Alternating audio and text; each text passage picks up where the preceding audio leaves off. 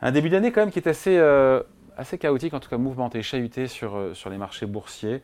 Marchés qui sont peut-être un petit peu bercés d'illusions fin 2023 en imaginant un scénario idéal pour cette année, euh, notamment en matière monétaire qui, qui n'est peut-être pas en train de se réaliser. Bonjour Kevin. Bonjour David. Kevin Tozé, membre du comité d'investissement chez, Carmignac. Euh, Bourse mondiale qui en a compris, marque le pas depuis le, début d'année, plus de quasiment 300 points euh, perdus sur le, euh, sur le CAC 40. Euh, parce que la réalité n'est pas, finalement, n'est peut-être pas aussi rose que ce qu'imaginaient les, encore une fois, les investisseurs. Alors oui, effectivement, la désinflation, elle est en cours, ça, on est d'accord. Oui, les banques centrales vont baisser leur taux d'intérêt cette année. D'ailleurs, Christine Lagarde l'a dit a priori euh, cet été, d'ailleurs elle a dit ça à Davos, mais ça ne sera pas aussi fort et pas aussi vite que ce dont rêvaient les investisseurs. C'est ça un petit peu le, en toile de fond le truc? Ouais, je, je crois qu'il y a deux choses, c'est-à-dire qu'on sort de ce qu'on appelait le Goldilocks, hein, ce, fameux, euh, ce, fa ce, fameux conte de fées, hein, c'est ce qui a caractérisé exactement ce qui avait caractérisé euh, on va dire la, la, la, fin, le dernier trimestre et surtout les deux derniers mois de, de, cette année 2023. Alors il faut mettre les choses un petit peu en perspective aussi, hein, c'est-à-dire que si on regarde ce portefeuille, ce 60-40, hein, ce portefeuille euh, diversifié constitué pour 60% d'actions américaines, pour 40% d'obligations américaines à 10 ans, ça fait une performance de plus 11% en deux mois. En 50 ans, ça arrivé quatre fois et ça n'a jamais fait mieux que 11%. Mmh. Donc c'est aussi, on va dire, le marché qui, qui rend un petit peu. Alors est-ce qu'on va passer de ce scénario de conte de fées, de boucle d'or, à un compte euh, d'angoisse euh, Je ne crois pas et on, et on, peut discuter des, des raisons qui sous-tendent sous cela. Mais je pense que c'est vraiment clairement une, une, une, forme de, de, de respiration. Retour, ouais, et de retour sur Terre un petit peu aussi, ouais, de retour à la raison. Euh... Tout, tout, à fait. Donc ça, ça c'est... Donc c'est normal quelque part que après cette phase aussi très rapide des derniers mois, euh, quelque part, ce soit un peu mouvementé. Euh, euh, avec en toile de fond une macroéconomie qui, qui n'a pas tant changé que ça non plus ou ben, ben C'est pour ça qu'il nous semble chez Carmignac que ça fait du sens. Il va falloir être courageux et puis se, pas hésiter voilà, à utiliser des, des, creux de marché pour se, pour, pour se réexposer parce que justement, l'économie mondiale, elle tient bien. On a encore eu des chiffres tout au long euh, de la semaine qui expliquent aussi hein, le fait que ce marché y respire parce que dès qu'on a, on va dire, euh, des moins bonnes nouvelles sur le front de la désinflation, en tout cas quelques doutes sur cette trajectoire de désinflation. On a eu des chiffres d'inflation au Royaume-Uni, autour de, autour de 6%, que ce soit sur de l'inflation euh, ou de l'inflation euh, salariale.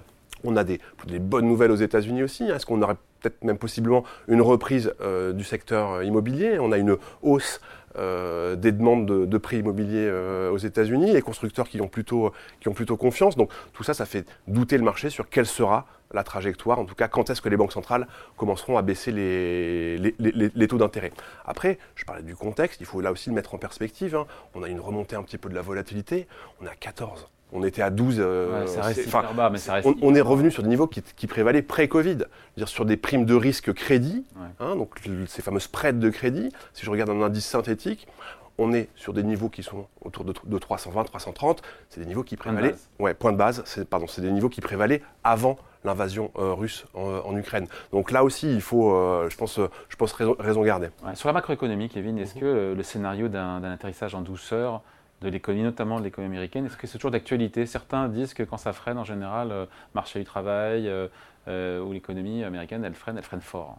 Et Même je... si on attend toujours le freinage depuis un petit moment. Ouais, je, je, je, je crois que oui, il est toujours d'actualité. Et ce scénario d'atterrissage en douceur de l'économie américaine, en tout cas sur, on va dire, un, un, futur sur lequel on peut se projeter, on va dire 3 à 6 mois, il est rendu possible par quoi? Par ce virage prématuré des banquiers centraux. C'est-à-dire que là aussi, cette idée que les banquiers centraux vont bien baisser les taux d'intérêt pour pas garder des conditions financières qui soient euh, trop restrictives, eh bien c'est ça qui va permettre justement cette, on va dire, moindre euh, mauvaise trajectoire sur la conjoncture, euh, la conjoncture américaine. Donc, ce que nous, on a dans notre scénario économique pour cette année 2023, c'est une économie mondiale qui continue à croître à plus de 3% cette année. C'est au-dessus du potentiel, encore une fois. Ouais.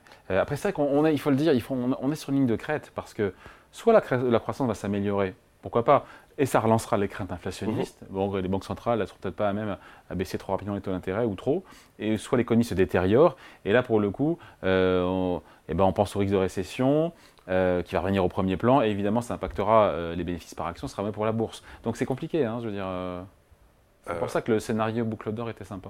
oui, le scénario boucle d'or, c'est du narratif de marché, il a, tendance à, il, il, a tendance à évoluer, mais là aussi, je crois que ce qui ce qui peut se passer vraisemblablement sur les marchés, c'est qu'on est bien scénario-là. C'est-à-dire que la baisse des taux, est-ce que le marché a été un petit peu trop vite hein Là aussi, la Réserve fédérale, elle nous dit trois baisses de taux. Euh, les marchés, ils ont dit 7, 8. Là, ils reviennent un peu sur terre, ils disent 5, 6 toujours. Hein. Ils sont quand même toujours Alors la Fed assez optimistes. Annonce 3. Enfin, La, Fed télégraphe euh, oui, 3. Exactement. Et, euh, projection anonyme des membres des, des Exactement. donc, pour autant, on va bien avoir ce cycle de baisse de taux. Et euh, on a quand même. Mais il va commencer peut-être plus tard. Et oui, mais et c'est ça, c'est ce repricing là par les par les marchés qui explique aujourd'hui encore une fois ce, ce, exactement cette légère hausse de la volatilité. Pourquoi est-ce qu'on pense que ça vaut la peine de profiter de ces moments-là pour se avoir tendance à se réexposer, garder une exposition à ces marchés d'action Parce que quand la baisse des taux va effectivement être enclenchée, on a quand même des montagnes de liquidités, des flux extrêmement importants qui sont allés sur tous les sur, sur tous les instruments monétaires. Rien que là sur les deux premières semaines de l'année, on a 200 milliards de flux positif sur le monétaire américain. C'est 1500 milliards depuis que la Réserve fédérale a commencé à remonter ses taux d'intérêt.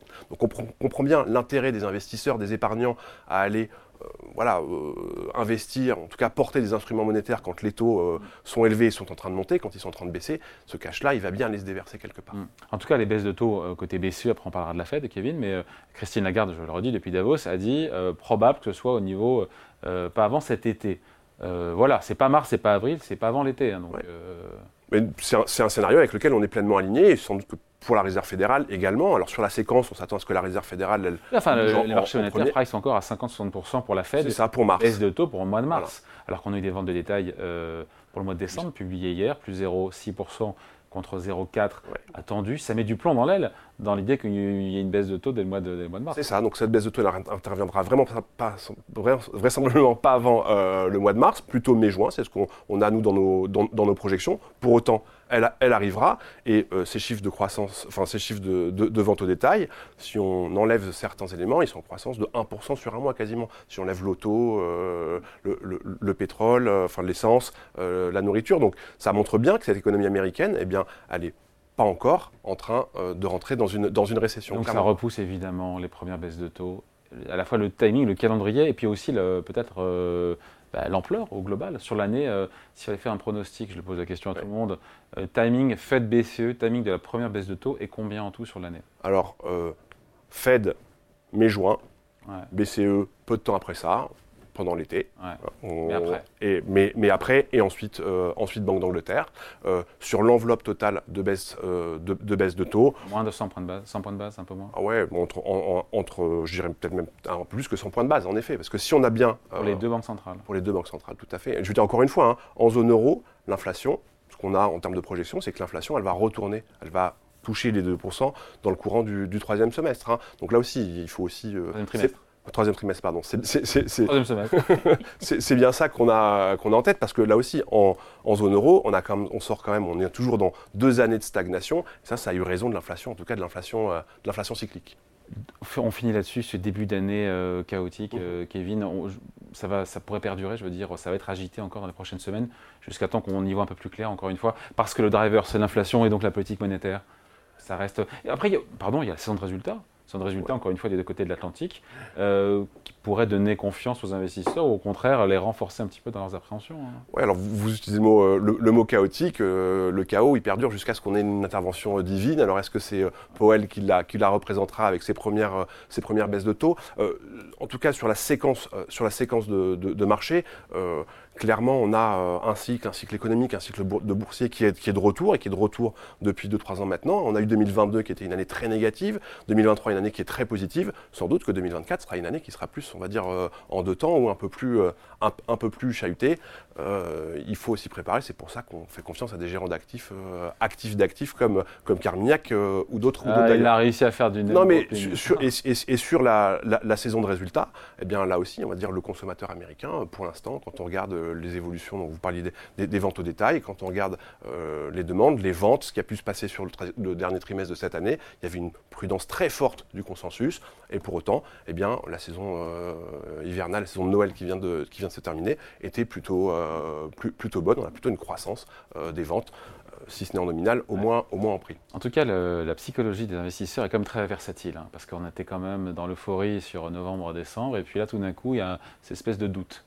Oui, et donc ça, je crois, rejoint bien ce que j'indiquais, c'est-à-dire qu'il faut justement, dans ces phases où on a plutôt un repli de marché, un pessimisme, des marchés qui exagèrent, euh, en, profiter. En, profiter pour se renforcer. Et à l'inverse, on l'a dit, hein, on va dire quand on a des niveaux de volatilité qui sont aussi bas, on peut acheter des niveaux, on peut acheter des protections, que ce soit sur les marchés du crédit ou sur les marchés des actions, à relativement bon compte. Allez, merci beaucoup. Explication, point de vue signé Kevin Tozet, membre du comité d'investissement chez Carmignac. Merci à vous. Merci. Salut. Thank you.